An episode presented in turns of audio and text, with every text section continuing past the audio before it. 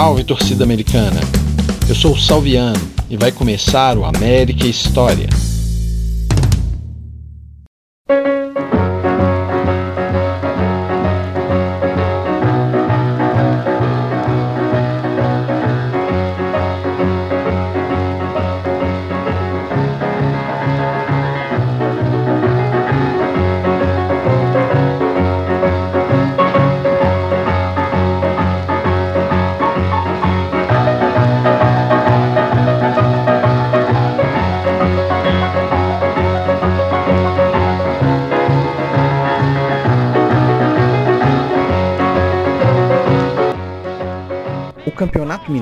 Futebol Juvenil começou no ano de 1943.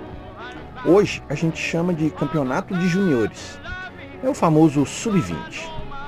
Nos primeiros anos, na década de 40, o América, assim como o time profissional da época, não se destacou muito. Mas nessa década de 50, as coisas começaram a mudar. Em 52, conseguimos o primeiro vice-campeonato. Em 53, o primeiro título.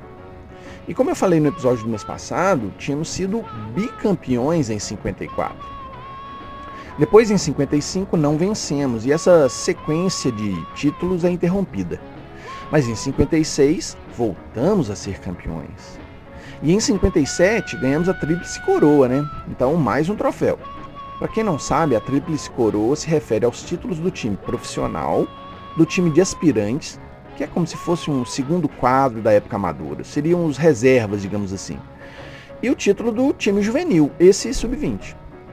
Depois, em 58, tem outra história absurda. O Coelho Juvenil estava a um empate de vencer o campeonato, jogo na Alameda, mas aí a FMF escalou o árbitro Elmo Sanches. Sim, o mesmo que tinha sido afastado em 55 e se tornado persona não grata no América, como eu contei no episódio do mês passado. A diretoria americana resolveu que o time não entraria em campo com aquele sujeito. E com isso, de novo perdemos o tricampeonato juvenil. Mas em 59 voltamos a ganhar. Em 60 fomos bicampeões mais uma vez. Então, em 61, finalmente ganhamos o tricampeonato juvenil. Percebam, de 53 até 61, em nove disputas, ganhamos sete. Poderíamos ter sido ex-campeões de 56 até 61. Foi essa base vitoriosa que garimpou o craque Tostão. E falamos bastante naquele episódio de 63, lembram? Vários jogadores juvenis desse período se destacaram e depois foram para o profissional. Guido, Capeta, Pitita, Pelado, entre outros. DNA formador que fala, né? Guido foi o artilheiro do juvenil desse ano de 56 artilheiro de um time que foi campeão invicto e venceu o Atlético na final. Mas apesar de ter sido artilheiro, Guido gostava de ser garçom, deixava os companheiros na cara do gol. Amarelinho me contou como o Guido jogava. Fala aí, Amarelinho. Conheço o Guido desde a época que ele jogava no Juvenil do América. Eu jogava no Juvenil do 7, depois eu fui para o América, cheguei a jogar com ele ele era habilidoso, meia, meia ponta de lança, driblava fácil, fácil. Nessa época, além de ser bom em campo, alguns jogadores ainda se destacavam mais por fazerem malabarismos com a bola. Era comum terem festivais de malabarismo, as famosas embaixadinhas. Guido era assim, tanto que em 57 participou de um evento na Independência e tirou o segundo lugar. Me lembro de um evento em 1957, que foi o ano da Trips, no Independência, teve um, uma disputa de malabarismo. Então vários atletas participaram. Era você não deixar a bola cair, né? Tinha que permanecer com ela em movimento um determinado tempo. Bola de cabeça, bola de joelho, sem deixar ela cair eu me recordo que o Percy ganhou. Tenho quase certeza que ele atuava pelo Siderúrgica. E eu tirei o segundo lugar. Como ele mesmo falou, Guido ainda faria parte do Coelhão na Tríplice Coroa e ficaria no clube até 59. O América é grato àqueles que engrandecem seu pavilhão. Valeu, senhor Guido. Juscelino Kubitschek, que havia sido eleito no ano anterior, inicia seu mandato como 21º presidente brasileiro em 31 de janeiro. Ele cria o Plano de Metas, que consiste em um programa para estimular o desenvolvimento brasileiro. 50 anos e 5 é o slogan. Em Belo Horizonte, uma lei expande o limite da zona urbana da capital pela primeira vez desde sua fundação. O Departamento de Bairros Populares, que havia sido criado no ano anterior, começa a remover as populações das favelas das áreas suburbanas e reassentá-las em bairros populares. Mas essa política não durou muito e as populações carentes continuaram a sofrer o descaso. Você se lembra que no episódio passado acabamos a temporada no final de fevereiro de 56, né? A gente tinha empatado com o Atlético em 1 a 1 pela última rodada do terceiro turno. Então, depois disso, a gente ficou alijado do campeonato e passamos a disputar amistosos, que era a regra nesse período do ano, né? Vocês já sabem. E esse ano o Coelhão esbanjou nesse quesito. Jogamos muitos amistosos. Olha, muitos mesmo. De 28 de fevereiro, quando jogamos o primeiro, até 30 de julho, quando fizemos o último, foram 29 jogos, sendo que ganhamos 18, empatamos 16 e perdemos só 5. A grande maioria foram de times de Minas, por exemplo, Vila Nova, Tupi, Tupinambás, Uberaba, Uberlândia, Esporte de Juiz de Fora, Fluminense de Araguari, Fabril, Pedro Leopoldo, enfim. Mas também jogamos com alguns dos grandes do futebol nacional e sul-americano, vejam só. Dia 28 de fevereiro, começamos nossa saga jogando contra o América do Rio na Alameda. E começamos bem, vencemos os Charás por 2 a 1. Nossos gols marcados por Hugo e Oswaldo. Em 14 de março, enfrentamos o Botafogo, de novo na Alameda. E esse deve ter sido um jogaço de se assistir, apesar do placar. Perdemos por 2 a 1, mas quem estava em campo pelo Botafogo eram só Didi e Garrincha. Inclusive, o Pernas Tortas fez um gol deles. No dia 3 de abril, foi a vez de enfrentarmos o Nacional do Uruguai não tem muitas informações desse jogo, mas vencemos por 2 a 1 de novo. Aí, em 1 de maio, vamos a São Januário enfrentar o Flamengo. E nesse jogo não temos boas lembranças. 4 a 0 para eles. Não vimos nem a cor da bola. Para piorar, alguns dias depois, dia 6 de maio, vamos a Vila Belmiro e temos um sacode do Santos. 7 a 2 para eles. Difícil vencer fora de casa, vamos voltar para BH. No dia 24 de junho, enfrentamos o Porto de Portugal no Indepa. Gunga faz nosso gol, mas eles vencem por 2 a 1. Mas no dia 26 de junho, agora na Alameda, nossa casa, enfrentamos e vencemos o Racing da Argentina por 3 a 2. Jogo emocionante. Geraldo abre o placar para a gente aos 2 minutos do jogo e o Gunga amplia aos 4 do segundo tempo. Mas aos 32 eles diminuem aos 35, eles empatam, 2 a 2 Gunga, nosso craque da época, faz o terceiro aos 38 e decreta nossa vitória. Gunga tinha chegado ao América no ano anterior, em 55, para substituir um outro ídolo da torcida, Jaburu, que tinha sido vendido ao Porto. Gunga foi indicação pessoal desse antigo xodó americano, Jaburu, que conhecia dos campos de Várzea, em Valença, no Rio de Janeiro. Logo, Gunga fez a torcida esquecer do Jaburu Gaúcho de Uruguaiana, ele se chamava Jorge Alberto Ferreira. Ganhou o apelido por volta de 1945, quando jogava futebol de areia em Copacabana e estava em exibição nos cinemas o filme de aventura norte-americana Bungadinho. Habilidoso e exímio finalizador, o centroavante conhecia como poucos o segredo da pequena área, onde, segundo suas próprias palavras, o atacante é o Deus. A área é do atacante.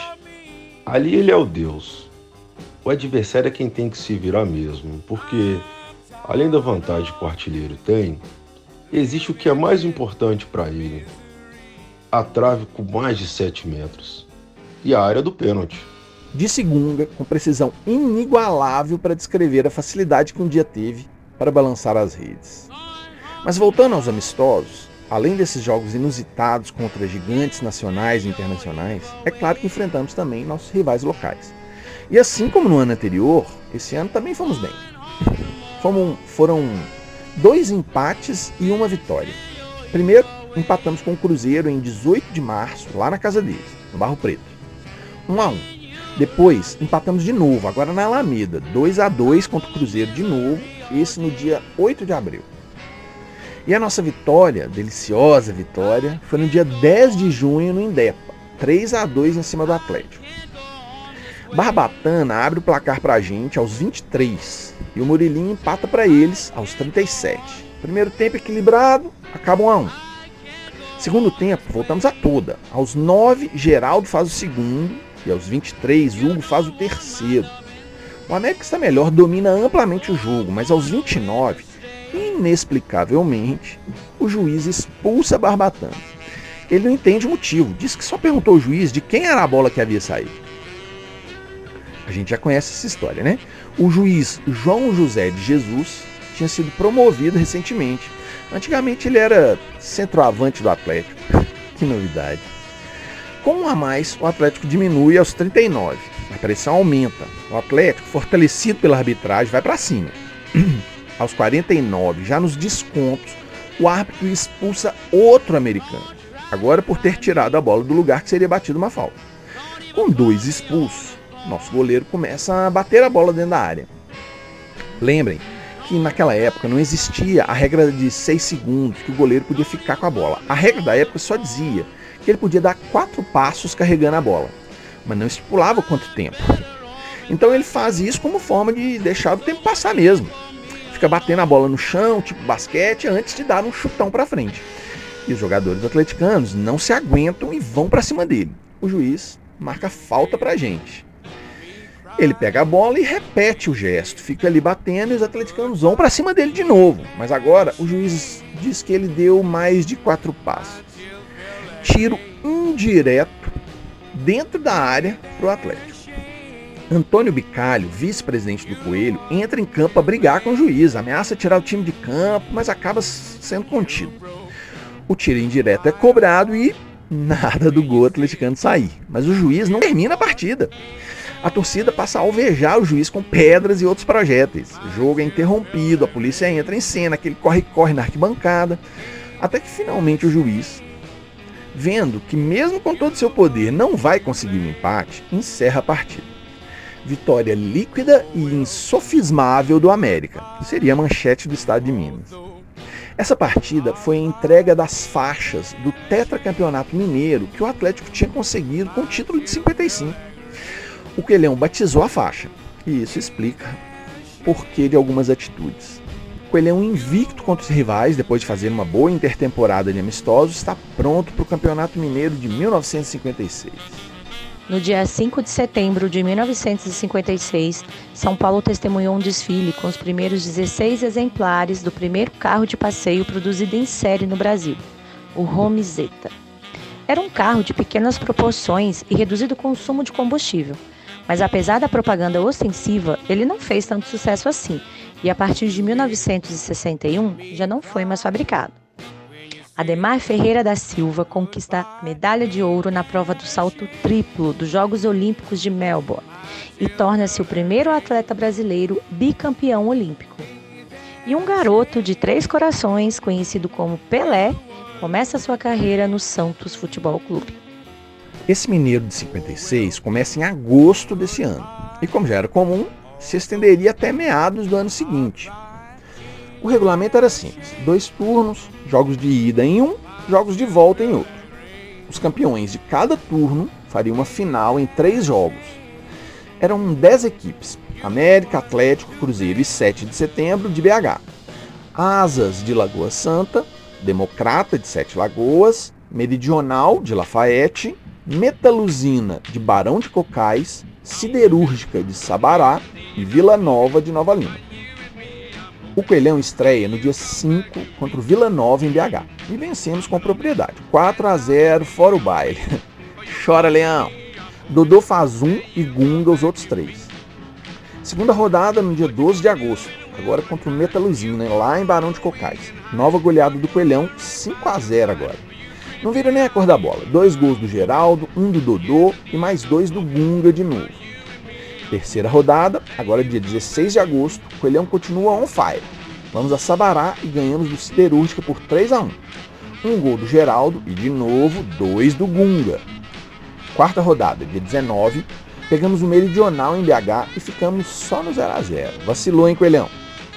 Nossa quinta rodada é o clássico contra o Atlético. Jogo duro, difícil, vai encaminhando para um 0 a 0 mas aos 39 do segundo tempo eles fazem um gol e perdemos a primeira no campeonato. Dia 26 de agosto é o outro clássico, agora contra o Cruzeiro. E inexplicavelmente aquela equipe competitiva do Coelhão desapareceu.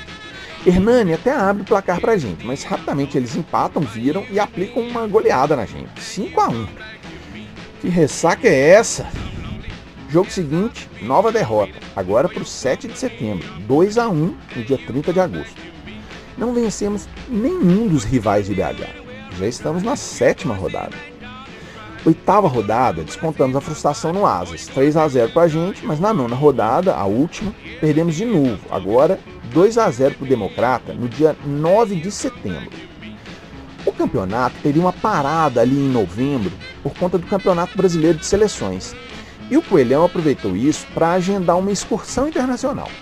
Só que, para fazer isso, a gente teve que adiantar os jogos desse primeiro turno. Se você reparou, fizemos os nove jogos em pouco mais de um mês. Além disso, também atrasamos os jogos do segundo turno. Só vamos retornar ao campeonato lá em 57. É especulação minha, mas talvez essa ansiedade para viagem, além do ritmo intenso desses jogos, tenha contribuído para fazermos um primeiro turno tão ruim como fizemos. Terminamos em quinto colocado, atrás de Atlético, Cruzeiro, Siderúrgico e Democrata. O Atlético acaba campeão do turno depois de um desempate com o Cruzeiro. O segundo turno começa em 10 de novembro, mas no dia 25 do mesmo mês ele é interrompido, como eu falei.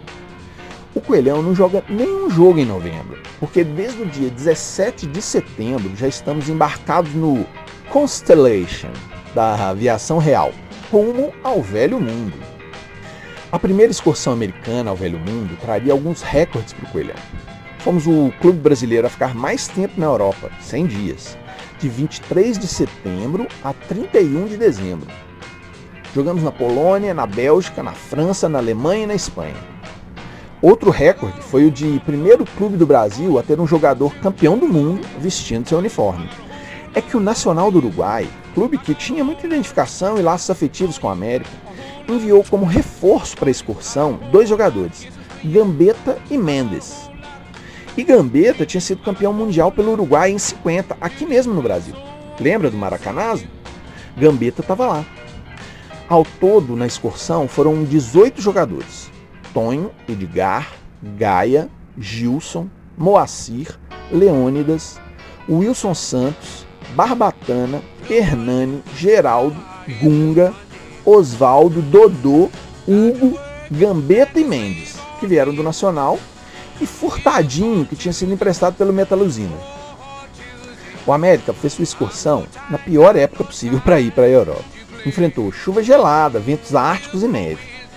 Nem os jogadores, nem seus uniformes estavam preparados para tal campanha, mas a fibra de todos fez com que a excursão fosse plenamente vitoriosa.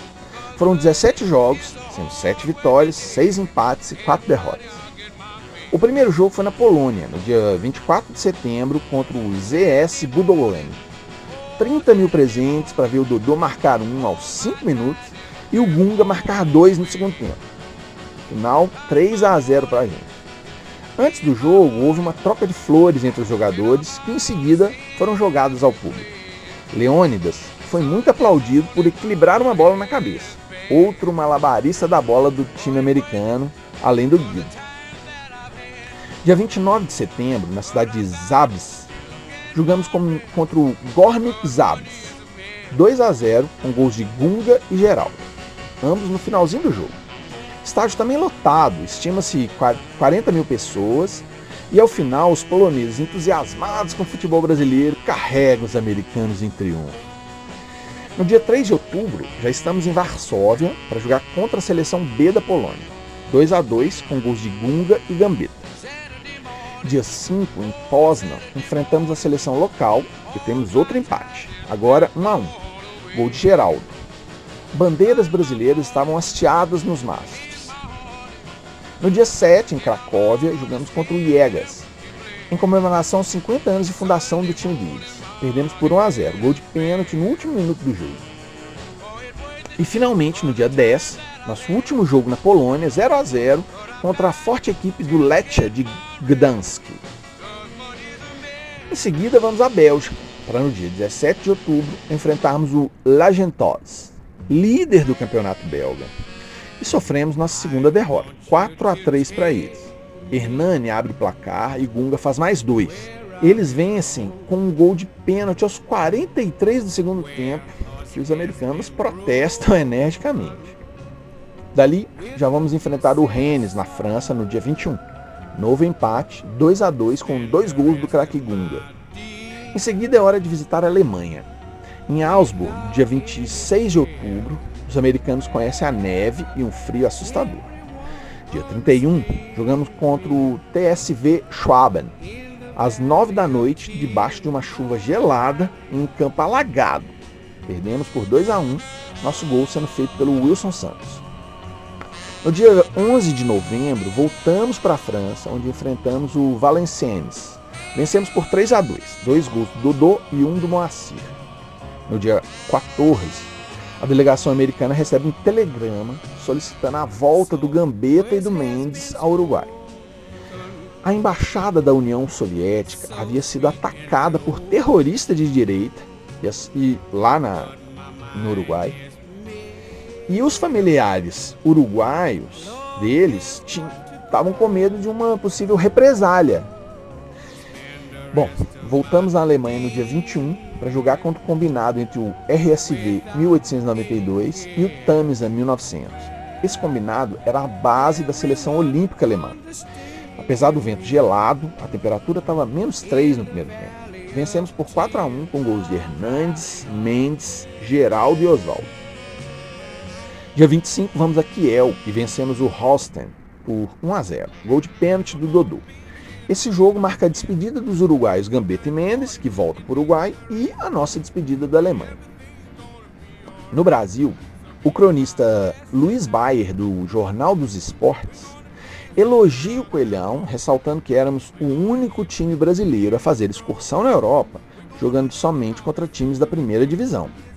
Então, o Coelhão chega às terras espanholas. Dia 7 de dezembro é a inauguração do estádio Valeca, do Raio Valecano.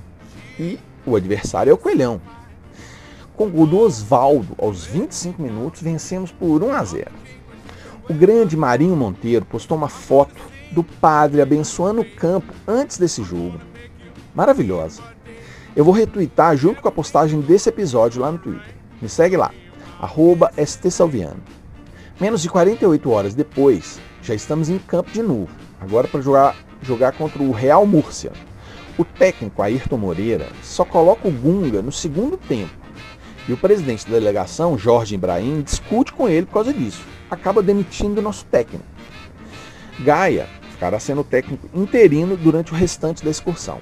Os ânimos já estavam exaltados entre os americanos quando o juiz marca um pênalti para os espanhóis aos 43 do segundo tempo.